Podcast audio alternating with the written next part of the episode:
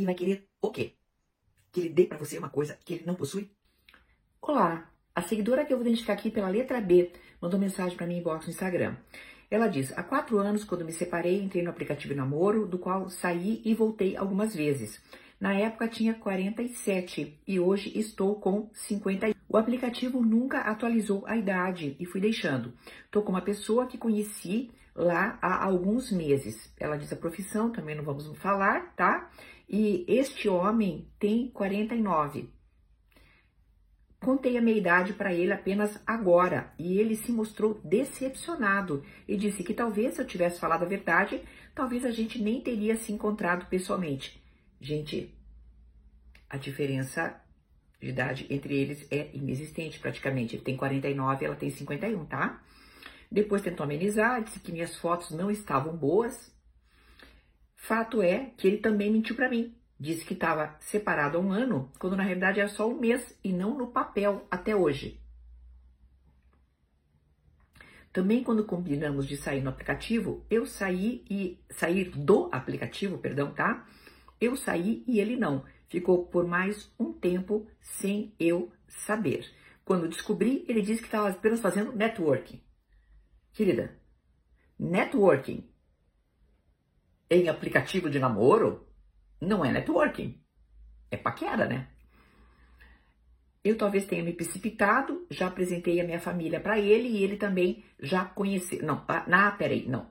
E o, o filho dele não quer conhecê-la, tá? Então, ela já apresentou filho e filho dele não quer conhecê-la. Pronto, é isso.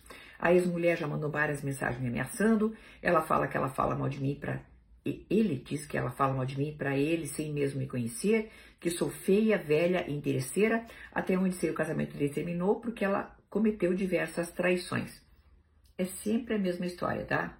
Que eles contam, né? Ela me traiu, então estou traumatizado. Toma cuidado com isso, tá? E aí as idades não vou falar e essa mulher não trabalha. Ele fala que ela fala mal de mim. Ela achou meus contatos nas redes sociais, mas eu já bloqueei. Ela,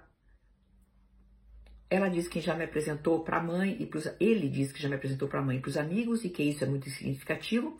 Aliás, ele tem uma dependência emocional ao ver exagerada com os diversos amigos. Para mim, alguns são apenas colegas ou conhecidos, mas ele sempre insiste em chamá-los de amigos.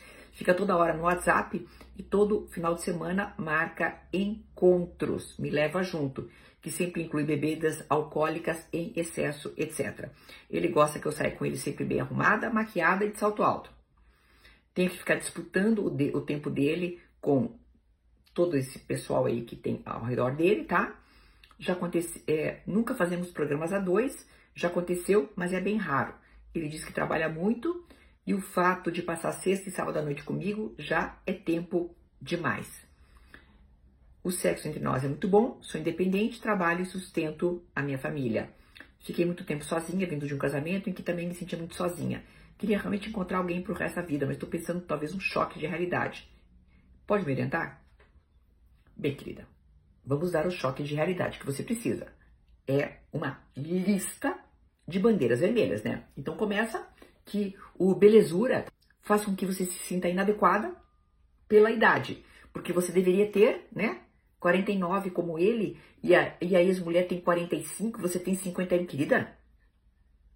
5, 6, 7 anos de diferença nessas alturas do campeonato faz diferença absolutamente nenhuma para a vida de ninguém, vamos combinar, né? Então, assim, já começa por aí a questão que eu acho que é bastante perigosa. E se teu aplicativo marcava 47 você 51, o aplicativo tirou 4, o que, o que também não quer dizer absolutamente nada. Agora, ele mente o tempo de separado, os filhos não querem conhecer, a ex-mulher é uma complicada, bebe em excesso. Querida, tantas bandeiras vermelhas aí acenando no horizonte e você quer o quê? Quer estar com alguém que a gente já sabe que vai só representar o que para você? Sofrimento. E aquilo que a gente escolhe, que é uma relação afetiva, não pode ser uma causa de sofrimento. Não pode ser o nosso maior problema. Portanto, junte toda a dignidade que você tem para cortar este homem da sua vida, que felizmente está há apenas três meses E felizmente, nesses três meses, já abriu um catálogo. Sabe aqueles catálogos de amostra de tecido? Sabe aquele? Ele já mostrou o catálogo de horrores para você. Você tá pegando o tecidinho, olhando e vai querer o quê? Que ele dê para você uma coisa que ele não possui?